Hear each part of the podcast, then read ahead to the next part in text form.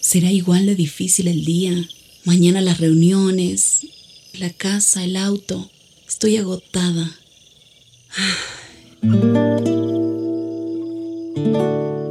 No importa cuántas cosas me hayan angustiado hoy. Me acercaré a Él porque Él tiene descanso para mi alma y mi mente. Cuando mi corazón está tranquilo, puedo escuchar su voz en quietud y confianza. Mi fortaleza está en descansar en Dios. Ven a descansar.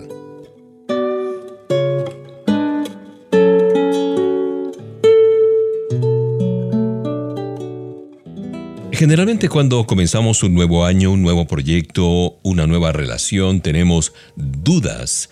Todos tenemos dudas en algún momento de nuestra vida. Cuestionar, observar, preguntar, investigar, averiguar, son algunas de las acciones naturales de todos nosotros desde nuestro nacimiento. El mundo está lleno de interrogantes que las personas desean resolver a toda costa. Por eso mujeres y hombres destinan gran parte de su tiempo a buscar alivio para sus dudas, entre ellas las que se relacionan con el ser interior y el desarrollo personal, quizás son las mayores preocupaciones de la gente. Algunas de estas preguntas son, ¿existirá Dios realmente o será puro cuento? ¿Puedo confiar en las promesas de la Biblia? ¿Cómo podré estar seguro de mi propia sexualidad? ¿Lograré alcanzar una vida de éxito? ¿Llegaré a conocer a una persona a quien amar? ¿Seré capaz de formar una familia feliz, gozosa? ¿Es cierto que Jesús murió por mí y me ofrece su amor, perdón y paz? Y una más, ¿podré superar las pruebas y los problemas cuando lleguen estos a mi vida? No hay nada de malo en estas preguntas, no son muy naturales. El asunto es tener claro cuáles son nuestras dudas y dónde buscaremos las respuestas. Mientras muchos dan vueltas por la vida sin encontrar una dirección clara para su existencia, Papá Dios nos invita a acercarnos a Él y encontrar la orientación que necesitamos. Hablemos con Él en oración, leamos y estudiemos la Biblia, la palabra de Dios. Pidamos el consejo de gente que ama a Jesús Animémonos a conocer nuevas realidades. No nos quedemos con las dudas. Hay una porción que está en el Evangelio de Juan 20:29. Dice, ¿creíste porque viste? Felices los que confían sin haberme visto.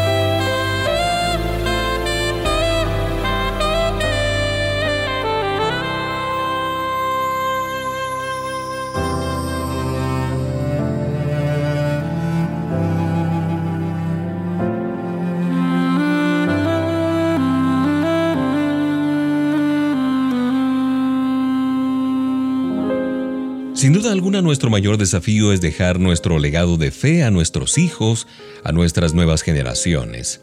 Es importante que de vez en cuando nos preguntemos acerca de nuestra fe. ¿Por qué creemos en Dios? ¿Qué nos impulsa a seguir sus caminos? ¿En qué se basan nuestras creencias? ¿Por qué leemos la palabra y seguimos sus enseñanzas? Quisiera que consideremos este poema que dice lo siguiente.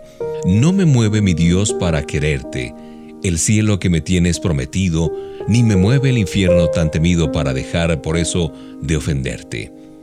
Tú me mueves, Señor. Me mueve verte clavado en una cruz y escarnecido. Me mueve ver tu cuerpo tan herido. Me mueven tus afrentas y tu muerte. Me mueve, en fin, tu amor, y en tal manera que aunque no hubiera cielo, yo te amara, y aunque no hubiera infierno, te temiera. No me tienes que dar porque te quiera, pues aunque lo que espero no esperara, lo mismo que te quiero, te quisiera. si solo existiera esta vida y no hubiera nada después, ¿seguiríamos confiando en Jesús? ¿Buscaríamos hablar con Él solo para gozar de su intimidad, de su amistad? ¿Obedeceríamos sus instrucciones por la sencilla razón de agradarlo? ¿Nos conmovería su muerte en la cruz? Porque más allá de las bendiciones y el cielo prometido, auténticos regalos que disfrutamos cuando confiamos en Jesús. Dios está interesado en desarrollar una relación personal con cada uno de nosotros. Él nos ama y desea disfrutar de nuestra compañía.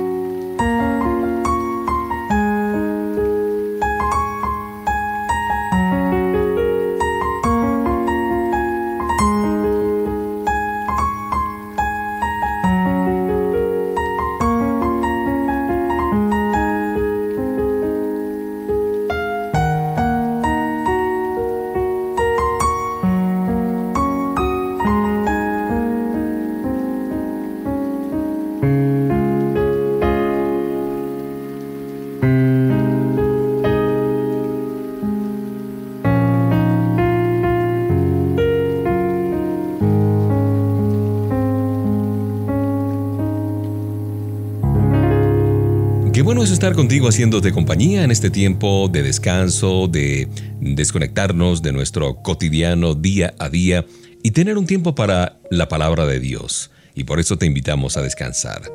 Cuando un accidente ocurre o un delito llegan a los tribunales de justicia, por lo general, se requiere la presencia de los testigos que hayan visto lo que ocurrió.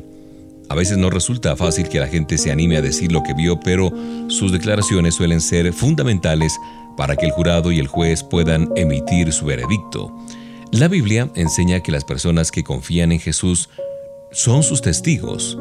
¿Qué significa esto, dices tú?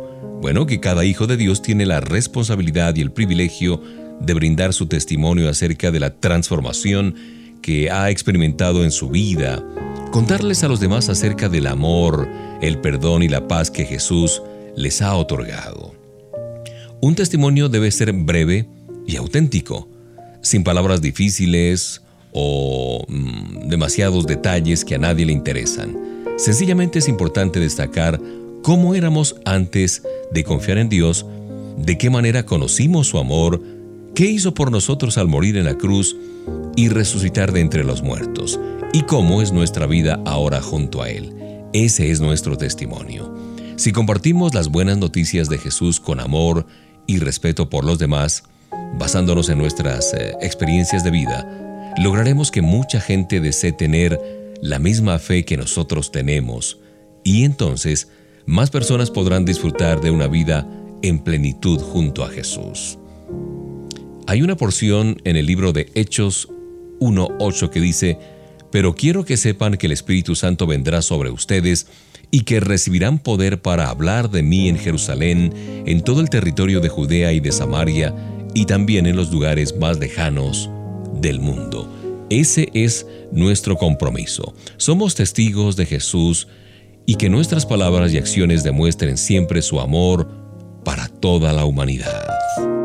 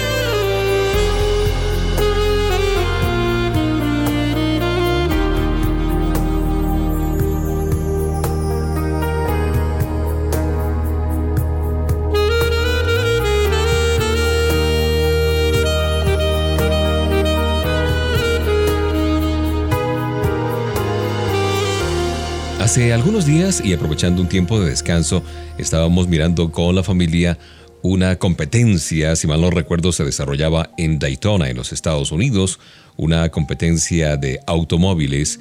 Y todo estaba preparado, la carrera comenzaría en unos cuantos minutos y los competidores estaban ansiosos esperando la señal de salida o de largada de los vehículos. Se habían preparado mucho para este evento internacional y de pronto apareció esa bandera en forma de ajedrez, la bandera ajedrezada, blanco y negro, y un hombre diciendo 3, 2, 1, fuera. Y obviamente la carrera empezó. Eh, tan fuerte era el ruido de los motores que las gradas vibraban y la gente aplaudía de emoción. Una fiesta para los amantes del automovilismo. Pero unos minutos después, apenas eh, a dos vueltas del inicio, uno de los vehículos se quedó en medio del camino y el piloto comenzó a pedir ayuda, haciendo señas a su equipo y decíamos qué pasó, qué ocurrió. Y en ese momento nadie se imaginaba lo que todos sabrían más tarde. Una falla en los instrumentos de control hizo que los técnicos creyeran que los niveles de combustible eran correctos, pero el coche salió sin la energía necesaria para realizar la carrera. Me puse a pensar que es lo mismo cuando comenzamos a seguir a Jesús. Es como si empezáramos una carrera que durara toda la vida. Obtenemos el perdón de los pecados y sabemos que Dios nos ayudará en todo, cumplirá sus promesas. Nuestra responsabilidad, sin embargo, es cuidar que nuestro corazón tenga el combustible espiritual y las fuerzas necesarias para hacer todo lo que le agrada a Papá Dios. Así es que pidamos en oración que el Espíritu Santo llene nuestra vida y Él nos dé las energías necesarias para triunfar. Amar, perdonar, orar, leer la palabra de Dios, solo con nuestra fuerza de voluntad no alcanza. Nos quedaríamos a mitad de camino, como el vehículo sin combustible de que te hablaba, pero si cada mañana nos llenamos de Dios, si cada noche tenemos un devocional con nuestros hijos, con nuestra esposa, esposo o familia, disfrutaremos la vida abundante y victoriosa que solo Él puede darnos. Los seguidores de Jesús que quedaron en Antioquía estaban muy alegres y recibieron todo el poder del Espíritu Santo, dice el libro de Hechos 13:52.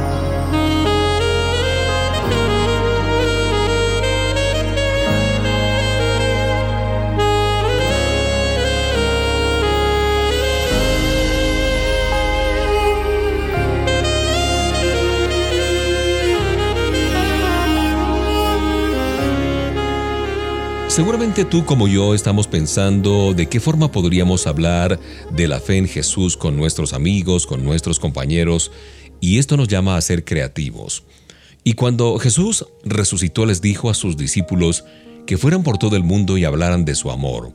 Fue muy claro, muy específico, al decir que su mensaje era para todas las personas, sin importar la edad, el sexo, la religión, el color de la piel, tampoco la situación social, económica o cultural.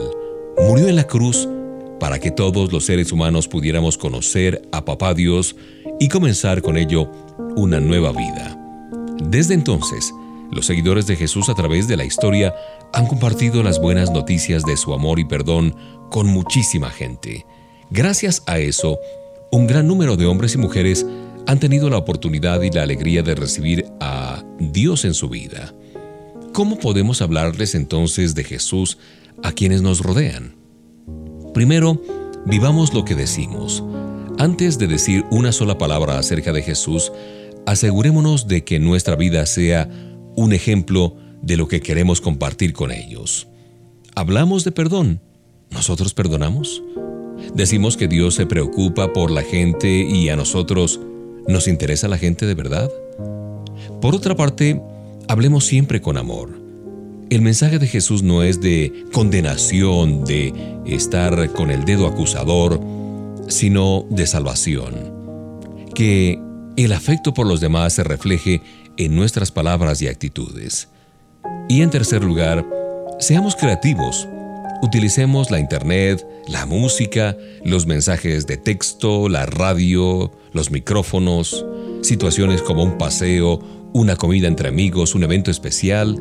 En fin, el mensaje de Jesús siempre será el mismo, pero la manera de presentarlo puede cambiar para que la gente comprenda mejor. Recordemos lo que dice eh, Hechos capítulo 5, verso 42. Los seguidores de Jesús iban al templo todos los días y también se reunían en las casas. Los apóstoles, por su parte, no dejaban de enseñar y de anunciar la buena noticia acerca de Jesús el Rey elegido por Dios. ¿Vamos a hacer lo mismo en este tiempo nuevo?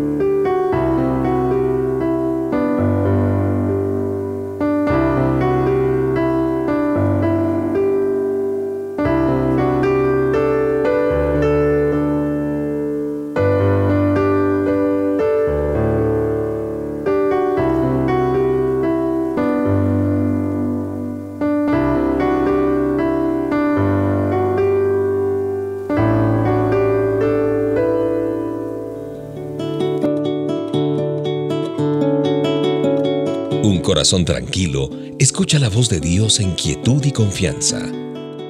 Ven a descansar.